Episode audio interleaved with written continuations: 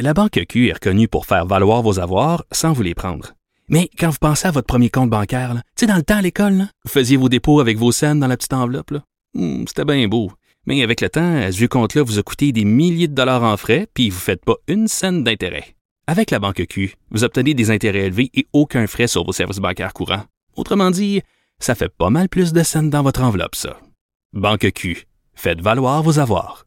Visitez banqueq.ca pour en savoir plus. Acheter une voiture usagée sans connaître son historique, ça peut être stressant. Mais prenez une pause. Et procurez-vous un rapport d'historique de véhicule Carfax Canada pour vous éviter du stress inutile. Carfax Canada. Achetez l'esprit tranquille. Ici Ricardo. Et Émilie, marchand d'IGA. On a envie de vous inspirer à bien manger. À moins de 5 la portion. Suffit de repérer les produits valeurs sûres et de les cuisiner avec une de nos recettes. Les valeurs sûres, c'est bien pensé, hein? Bien sûr! Détails sur IGA.net.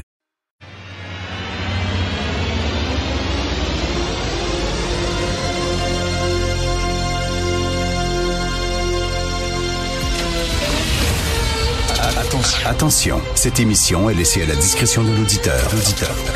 Les propos et les opinions peuvent choquer. Peuvent choquer. Oreilles sensibles s'abstenir. Richard Martineau. Martino. Un animateur pas comme les autres. Richard Martineau. Merci les amis d'être fidèles à Cube. Je le savais, je le savais que je le savais donc. Quand j'ai lu ce week-end la chronique de Jean-François Lisée dans Le Devoir, on en a beaucoup parlé hier, ça a fait énormément de vagues, où il dit que avec, en citant des témoignages d'enseignantes et d'enseignants, où il dit que dans certaines écoles, il y a des enfants issus des minorités qui dénigrent, qui méprisent, qui crachent sur la culture québécoise, la langue française, l'identité québécoise. En lisant ça, je me suis dit, checkez bien ça, ça va être de notre faute. Ça va être de la faute aux Québécois. Hier, il y a une collègue ici qui me dit, c'est-tu Richard, peut-être que c'est peut-être de la faute des Québécois, puis on devrait se regarder dans le miroir parce qu'on n'accepte pas suffisamment ces gens-là, on les accueille mal. Marie Montpetit a dit ça hier lors de notre rencontre, Jean-François Lisée, Marie Montpetit, c'est le discours qu'elle avait. Emmanuel Latraverse, avec Mathieu Boccoté, s'obstinait, puis Emmanuel dit, ben, c'est peut-être la faute des Québécois. Je le savais que je le savais. Parce que si un immigrant s'intègre bien et rentre dans la société québécoise et embrasse notre culture, c'est grâce à lui. C'est parce qu'il a fait preuve de témérité, d'effort, de patience. Et lui, c'est grâce à lui. Mais s'il ne s'intègre pas, c'est de notre faute. Alors, ces jeunes-là qui dénigrent la culture québécoise et Jean-François, il nous a parlé hier, il a reçu depuis la publication de sa chronique, il a reçu encore plein, plein, plein de témoignages de gens, entre autres, qui se promènent d'école en école pour présenter euh, des, euh, des discours et parler de projets de vivre ensemble et qui se disent, écoute, c'est vraiment un phénomène. On ne parle plus d'anecdotes, on parle d'un phénomène. Bref, euh, ces jeunes-là, issus des minorités. Ils disent pas vous nous accueillez mal, vous êtes xénophobe, vous êtes fermé. C'est pas ça qu'ils disent. Ils disent votre culture, c'est de la merde. Vos femmes, c'est des traînées. Vos enfants, vous les éduquez pas. Vous parlez un dialecte que même les Français ne comprennent pas. C'est ça qu'ils disent. C'est pas, euh, ils critiquent pas notre supposément fermeture. Puis d'ailleurs, on est une des nations, combien de fois va-t-il falloir le répéter, les plus généreuses et les plus accueillantes au monde par rapport à notre population. Et lorsqu'on voit aussi dans le contexte dans lequel on est, c'est-à-dire une petite minorité francophone qui doit se battre pour que sa culture puisse survivre et sa langue puisse survivre, malgré tout ça, malgré notre notre fragilité en tant que peuple, on est très recevant, on est très accueillant. Il y a beaucoup, beaucoup, beaucoup d'immigrants qui le disent. Ça.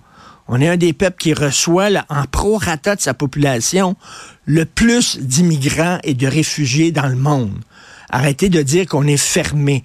Euh, il y a plein de programmes sociaux euh, dont les immigrants, dont les réfugiés, dont les nouveaux arrivants peuvent bénéficier. Écoutez, arrêtez de dire ça. C'est pas ça leur discours. C'est leur discours, c'est votre culture, c'est de la merde. Vos valeurs, c'est de la merde.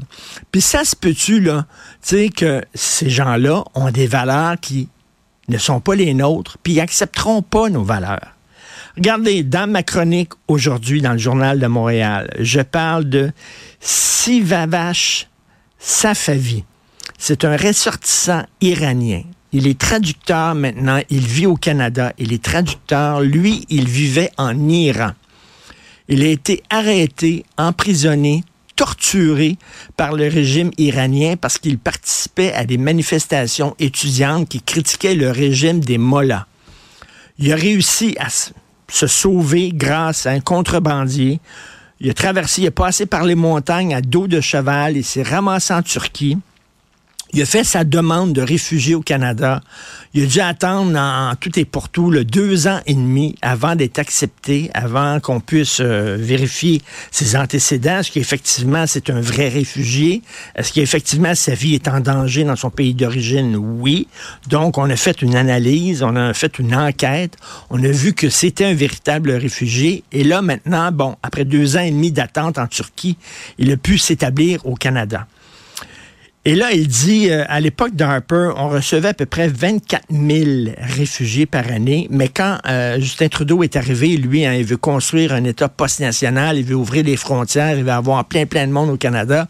Et là, soudainement, il a accueilli plein, plein de gens, des dizaines de milliers, entre autres, de réfugiés syriens. Et là-dedans, les réfugiés syriens, je m'excuse, mais il y a des gens qui quittaient la Syrie, puis que c'était, c'était des gens qui euh, travaillaient près de l'État islamique. Et on en a reçu tellement, Trudeau a tellement ouvert les, frontières qu'on n'a pas pris le temps de vérifier vraiment, de faire des enquêtes approfondies sur chaque demande pour savoir qui on accueillait, qui venait ici. Et lui, ce ressortissant iranien, c'est pas un Québécois pur laine, méchant, xénophobe qui dit ça, là. Hein? C'est un Iranien qui est ici, c'est un immigrant, c'est un réfugié, c'est un vrai réfugié. Lui dit, au Canada, on accueille trop de gens sans prendre les précautions nécessaires. Et il dit, on accepte des gens. Et ça, c'est un texte qu'il a fait paraître dans le National Post le 13 février dernier dans le National Post. Je, traduis. On a, fait on a fait entrer des gens qui croient que tous les Blancs sont méchants, que les Juifs sont un virus qu'il faut éradiquer, que les membres de la communauté LGBTQ sont démoniaques, que les femmes doivent être soumises aux hommes et que la violence est nécessaire pour corriger les gens qui ne respectent pas notre culture et nos valeurs. Et là, ce gars-là dit, quand on fait ça, on pave la voie à la balkanisation du pays. C'est-à-dire que plutôt que vivre ensemble, on va tous avoir des petits ghettos. La balkanisation, des petits ghettos qui sont en guerre les uns contre les autres. On ne peut pas demander à des gens qui n'ont rien en commun, ou pire, qui se détestent, de partager le même pays. Il termine son texte en disant, n'importe qui qui a le moindre bon sens dans la tête, c'est que si tu accueilles des gens qui détestent ta, culture, ce n'est pas une politique d'immigration saine, c'est carrément du masochisme et que ça va se terminer mal. C'est pas un méchant Québécois qui dit ça.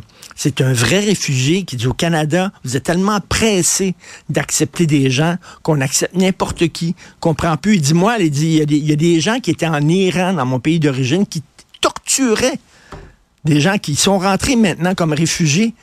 Ils faisaient partie des méchants et pas des bons. Euh, et on les accueillit à bras ouverts. Ça, c'est le Canada de Trudeau. Et il dit, ben là, on est complètement naïf et on a le droit de choisir qui entre chez nous. Et quand on accepte des gens qui détestent nos valeurs, ben c'est pas très bon pour le vivre ensemble et c'est pas de la faute de la société d'accueil, c'est de la faute des gens qui rentrent ici. Moi, je me demande s'ils trouvent que le Canada, c'est si épouvantable, et s'ils trouvent que le Québec, c'est si épouvantable avec une culture de marde, puis des femmes qui sont habillées comme des putes parce qu'ils ont des camisoles et des shorts l'été. Qu'est-ce qu'ils font ici? Moi, j'irai pas vivre en Iran. Pourquoi? Parce qu'en Iran, les valeurs, je ne les partage pas. Les valeurs des mollahs et du régime iranien. Je ne parle pas du peuple iranien qui est soumis, qui est exploité, mais je parle Je parle des valeurs officielles du gouvernement. Je n'irai pas là parce que c'est pas mes valeurs. Mais qu'est-ce qu'ils font ici, ces gens-là? Je le rappelle, il y a un aéroport avec des vols tous les jours vers l'étranger.